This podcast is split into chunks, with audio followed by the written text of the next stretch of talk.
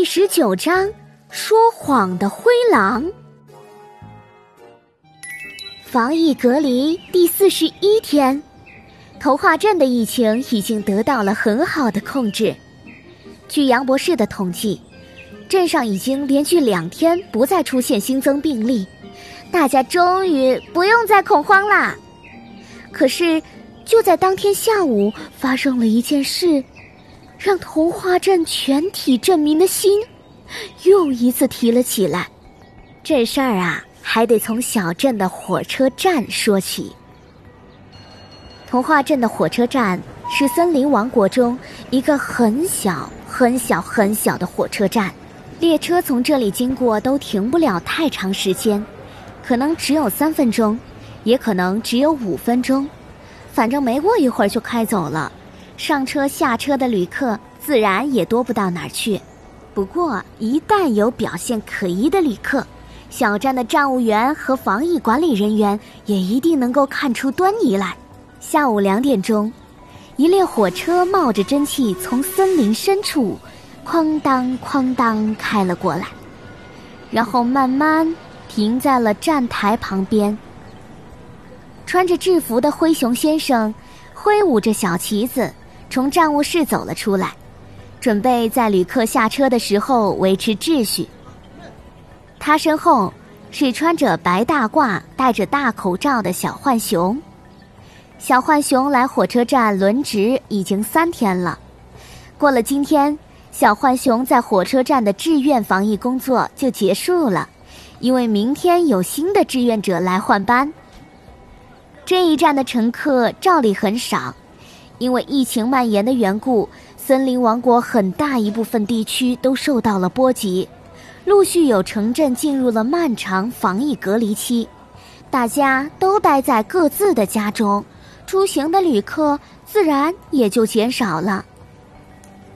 一只灰狼拎着手提箱，满头大汗跳下了火车，他眼神闪烁着，慌忙的瞄了小浣熊一眼。就低着头往出站口走去，想悄悄溜走。可是站台上干干净净的，一个人都没有。小浣熊早就发现灰狼了。小浣熊掏出兜里的电子测温仪，朝灰狼大喝一声：“专注！”灰狼打了个冷战，放下手提箱，满脸嬉笑的转了过来。试图和小浣熊拉近乎。呃啊啊！你好啊，小浣熊，几个月不见，你又又长高了。小浣熊不为所动，晃了晃电子测温仪说：“外来旅客要遵守本站防疫管理规定，必须先检测体温，确认没有被新病毒感染的情况下才能离开。”呀，这么严厉呀！灰狼眼睛咕噜一转，找到了小浣熊话中的破绽。既然这是针对外来游客的管理规则，那那我可以不用遵守啊！几个月前我还住在这里呢。嗯，呃，小浣熊脑子有点转不过来了。灰熊的话似乎有点道理，可是似乎又有什么不对。把求助的眼神儿投向了灰熊，不过站在一旁的灰熊可没空理会。他吹了吹口中的哨子，又挥了挥手里的小旗子，列车拉响汽笛，发出一声长鸣，又慢慢驶出了站台。原来就说话这会儿的功夫。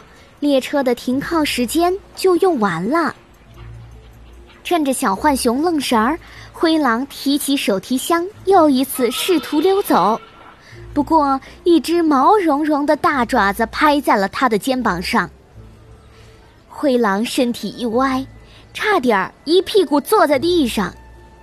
他满脸通红，愤怒的回头一看，嚣张凶狠的气焰没了一半。灰熊不知道什么时候站在了灰狼身后，一只爪子牢牢摁住了他的肩膀，灰狼不能动弹分毫。你已经离开童话镇好几个月了，现在疫情传播这么严重，老老实实接受检查，别试图狡辩。灰熊洪亮的嗓音震得灰狼头皮发麻，两眼发昏。可灰狼不知道怎么回事，就是不想接受检查。他一计不成，又施一计，突然捂着肚子蹲下去。哎呀，我我我的肚子好疼，我要去上厕所。谁知灰熊一眼就看穿了他的把戏。一把把灰狼提了起来，灰狼悬在了半空中，伸着舌头四脚乱蹬，一句话也说不出来。过了好一会儿，灰熊才把它丢在了地上，拍拍手，指着软成一滩泥的灰狼说：“我知道你，前几个月就因为行骗被拉布拉多警长通缉。”现在是不是又在外边犯了什么事情，想跑回童话镇避祸呀？我告诉你，门都没有。小浣熊，快点给他检查，我去通知拉布拉多警长。小浣熊点了点头，拿起测试仪对着灰狼一通检查。几乎就在同时，检测仪发出了滴滴滴的警报声。果然，这只灰狼有问题。灰狼先生，你发烧了！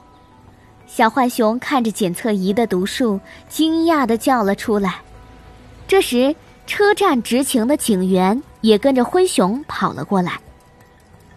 灰狼头上又冒出了一层汗珠，他支支吾吾的说：“我我我没我我没发烧，是是是天气太热了。”嗯。天气很热吗？灰熊警员和小浣熊看着海边吹来的湿冷的风，光秃秃的枝丫在空中摇摆，不约而同的紧了紧领口，一脸疑惑的盯着灰熊。灰熊急忙改口：“啊，不不不，不是，是我穿的太厚了。”警员严肃的盯着灰熊。掏出手机打了一个电话，没过一会儿，拉布拉多警长赶了过来，他要求小浣熊再给灰狼检测一次。小浣熊拿起测试仪，又一次放在了灰狼的额头前，果不其然，滴滴滴的警报声再一次响起。灰狼支支吾吾，还想辩驳些什么。可是拉布拉多警长已经不给他任何机会了，大手一挥，两名身穿防护服的防疫人员架起了灰狼，钻进警车，向童话镇医院隔离区冲去。小贴士：小朋友们，发烧的灰狼为了躲避疫情，选择说谎，乘火车来到了童话镇。可是，他真的能逃过防疫人员的检查吗？答案当然是不能。在全民抗击疫情的当下，我们也见到不少谎报、瞒报的行为。根据《中华人民共和国刑法》《中华人民共和国传染病防治法》相关法律规定，这些人的行为已经涉嫌妨害传染病防治罪。将会受到法律的惩罚，大家要引以为戒哟。